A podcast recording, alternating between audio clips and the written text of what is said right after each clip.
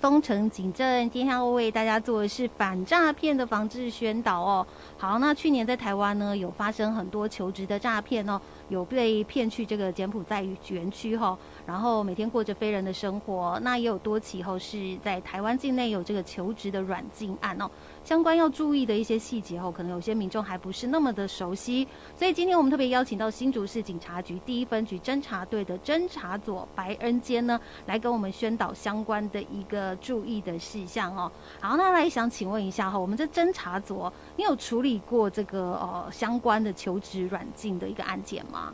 嗯，各位听众朋友，大家好。是，呃，我刚好有处理过类似的案件。嗯，其实我们每天新闻在报道的时候呢，我们可能会觉得说这个事情好像离我很远，是电视上面才会发生的事情。嗯，可是我个人我自己亲手经历过的呢，在去年下半年，我们新竹市就有两件求职的那种诈骗囚禁案件哦。是哇，在我们新竹地区后也有这样子的一个案例哈，就是在我们的生活圈。那是不是也请我们的这个侦查组呢，来跟我们介绍这样子的一个案例后，也让我们的听众呢有一些警觉，有一些警惕。嗯，好，呃，我想要跟大家分享一个我比较印象深刻的案件哈，因为它就在我们城隍庙附近，就是真的是很市区里面的事情。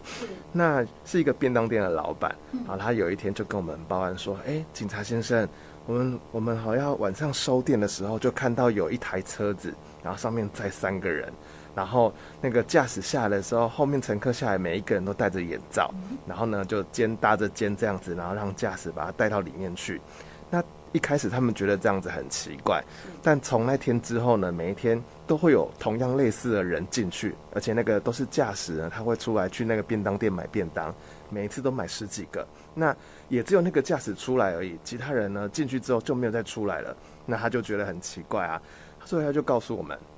那我们去调完监视器之后，发现确实跟他讲的是一样的事情。好了，我们就赶快去找派出所人一起去访查。后来我们真的在里面找到好几个被控制的被害人呢。是，所以我觉得这个老板还蛮机警的哈，有在看新闻哈，觉得怪怪的，赶快要报警这样子哦。可是有些人我们会觉得说奇怪嘞啊，大家都是大人啊，为什么这些人会乖乖的被控制，然后呢带到这个出租套房里面哈？会不会觉得说，哎，为什么他都不反抗呢？所以这个便当店的老板觉得很奇怪哈。一般人不是应该觉得说，哎，这样子怪怪的啊，应该会反抗，那他们怎么好像都好像就很乖，然后就被他们控制，就很听话这样子。对，对，因为我觉得这个就是诈骗集团他们很厉害的地方，嗯、因为诈骗集团。他们都会在网络上面用各种的那种包装话术啊，然后这些，因为我们刚刚讲，就是这些人都是来讨工作的，所以他们在网络上面不外乎就是用很高薪啊、高报酬啊这些去吸引一些可能急需要工作啦，或是没有一些社会经历的人。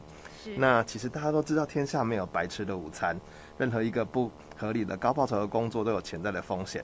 那这些人呢，被带进那个出租套房里面的被害人，他们一开始都听诈骗集团人说，哦，你只要提供你没有在使用的账户，然后我就可以用呃一周可能一万块的代价跟你租用。那通常诈骗的那个集团的人都会跟被害人说，哦，我要把那个账户拿去做海外博弈，就海外赌博的金流的转账。那在海外赌博是不违法的，好，所以你只要呃呃，可能大家都会知道说，可能像菲律宾啊，他们有合法的博弈的地方。那所以他说，我们在海外赌博，赌完之后我们要把钱送回来台湾，可是回来台湾的时候呢，又要怕国家税金啊查账有的没的啊，所以就要跟你们借这些账户来使用。那所以这些钱呢，一定是合法啊。然后借账户使用的时候，如果我把钱汇到你手上，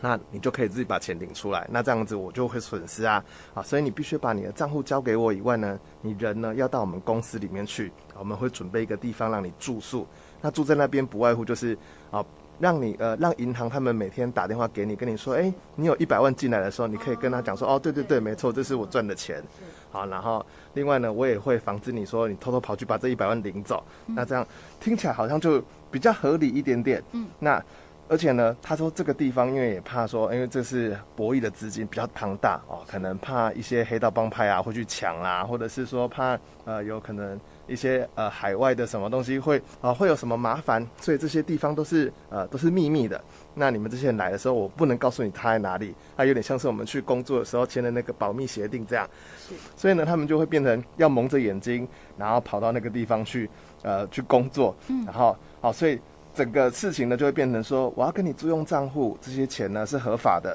可是我怕你偷领钱啊，所以要委屈你住在公司的账户呃公司提供的住所里面。每天不用工作，你只要在那边待待，乖乖的待在那里就好了。那这样呢，一个礼拜可能就有一两万块的呃代价，然后三餐包吃包住，然后就很划算这样。哎、欸，我觉得诈骗集团真的超会讲的，哎、欸，听到都觉得好心动哦，就觉得说，哎、欸，听起来这样，真的好像也是蛮划算的哈，又不用做什么事情，只要银行打电话来，然后我就说，哦，有有有进账，哎、欸，觉得还蛮简单的哈，就觉得很划算，哎、欸，这样子，可是真的有这么好吗？对，如果真的有这么好的话，我也想要做这种工作，对啊，对，大家都不用那那每天都要辛苦。早起，然后跑去上班，啊、你只要坐在那边，等下人家帮你弄好，然后你在那边等等拿钱，还有三餐对。包住，然后 是所以。高报酬呢，然后不用工作，包吃包住，这些都是诈骗集团的话术啦。那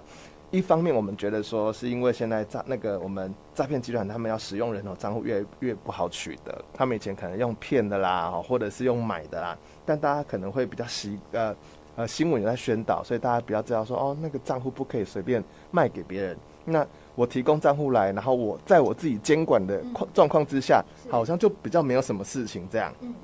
那可是呃。把这些人骗完之后，进去到这个呃包吃包住的地方，那诈骗集团那原本那些人事业务那些职员呢，他们就会变成流氓，哦，因为他们呃等到你真的进到他们控制的地方的时候，啊，其实呢，它里面全部都是一些你外面路上看得到的那种八加九啊，甚至看起来就是那种很逞凶斗狠的人，然后这里面呢，他们是用暴力强迫你去做某些事情啊，控制你的那个。三餐啊，行为啦，然后你也不能在里面。如果你有确诊过，你就知道说，嗯，其实那隔离那一个礼拜关在家真的很痛苦。对，你每天都不能出去 啊，甚至有些人是可能是在居呃在家里面一个房间要跟家人隔开那个，嗯，你什么事情都不能做，待在里面真的很痛苦。是，那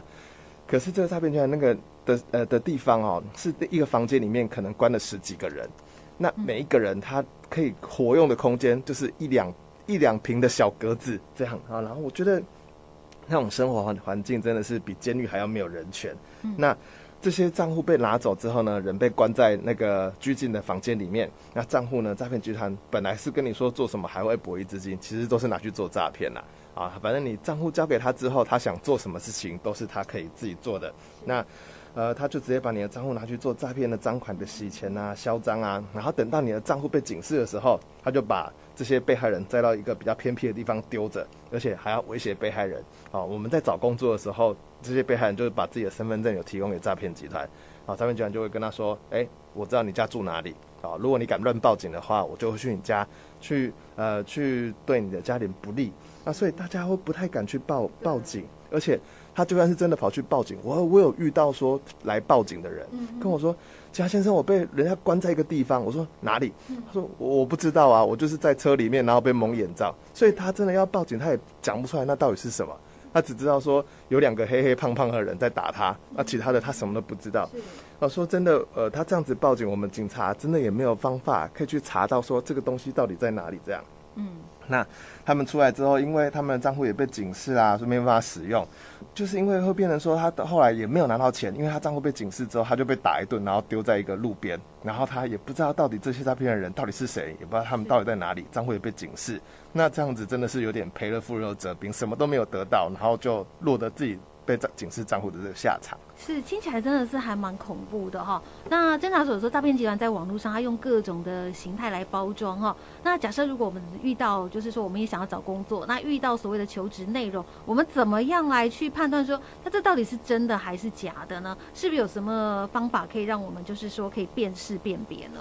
嗯，我觉得有的时候大家在网络上面找到这种类似的工作，嗯、然后就会觉得说，哇，我好好幸运哦，怎么 这种工作人家都不知道，只有我发现。可是我觉得还是回归那句老话，就是天下没有白吃的午餐了哈。我们大家辛苦工作都是拿自己的时间啊，或是拿自己的专业去换钱。那如果像这种很不合理的高报酬哦，或者是我可能根本就不需要出什么力气就可以换到钱的东西，它其实背后藏很多很多的陷阱。好，那就是要去吸引你的这样子。那我觉得，如果大家有看到这种疑似的工作机会，然后你自己想要去，可是你又不太确定的话，你可以到你们家巷口的派出所 哦，就是去询问哦，或者是打一六五啊，打一一零。我觉得，呃，我们警察机关都会很热心的去帮你做回答，因为呃，警察局他们其实每天都会受理很多类似的案件啊，或是接到这些询问的电话，嗯，某一些关键字呢，他就可以直接知道说，哦，你这个到底是发生什么事情，好，然后就可以告诉你说这个是不是诈骗，是，或者是说你也可以就去工作之前，你要跟家人讲清楚，说你要去哪里工作，那用家人他们可能有一些呃工作经验上面会帮你做判断，或者是如果等到你真的去工作失联的时候，家人也比较知道说，哦，你跑去哪里啊，赶快帮你报案，然后去找你这样子，然后。我觉得如果这样子的话，就其实可以把这个风险降低很多。是，那我们警方啊，对于这一类的这个所谓的脸书或是网络求职的诈骗广告，或者其他的一些诈骗的讯息，有没有什么样的一个处置的一个措施呢？嗯，我们每天哈都会有、嗯、呃持续在脸书上面跟那个脸书的母公司 Meta 那边去做，去要求他们下架这些诈骗广告。那每次如果有民众报案啊，或者是检举，那我们在笔录里面都会问到相关的那些呃，你看到的那个网页内容在哪里，然后我们就会去清查，而且我们也会去编排一些警察在做网络巡逻，去找找看说有是类似像这种关键字，然后呃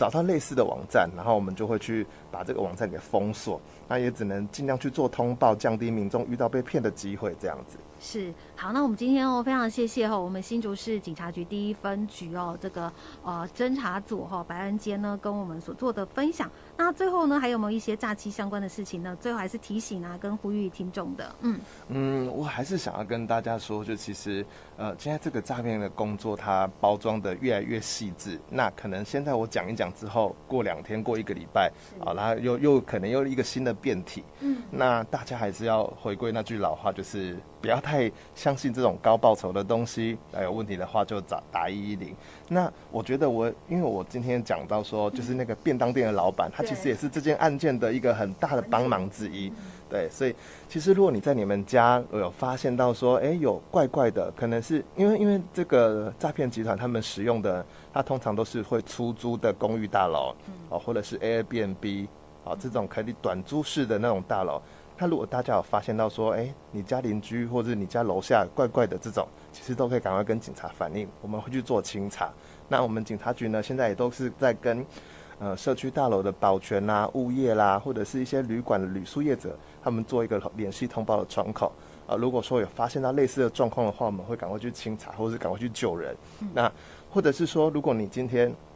很不幸、很不幸的遇到这样类似的事情，啊，你一定要有一个管道，或者是跟家人一个约定，知道说哦，到底发生什么事情，要要赶快去报案。好，那反过来说，家人也是一样。如果你发现到说你家人最近好像没有跟你联络，或者你找不到他，他只是跟你说我要去工作，然后就消失了，这种其实都可以到派出所去报案。那我们去我们会去清查说，诶，是不是账户变成设呃设诈骗的账户啊？赶快去找人去帮你做定位，把你这个人找出来，这样子降低大家上新闻的风险，这样。是。好，那我们今天我真的非常谢谢哈，我们这个白恩坚侦查组哈，这么真实的活生生血淋淋的案例来告诉我们啊。那我们常常说这个警力有限，民力无穷哈，有时候这个诈骗光靠我们这个警方哈，其实也是有限呐。那希望大家自己也要多留意哈，生活周遭您的亲人呐，不管是这个找工作啦，或者是有任何的一个状况哈，呃，都是大家互相的关心一下哈，不要说哎失踪了好久都不知道哈。那如果有任何的问题呢，一一零或是一六五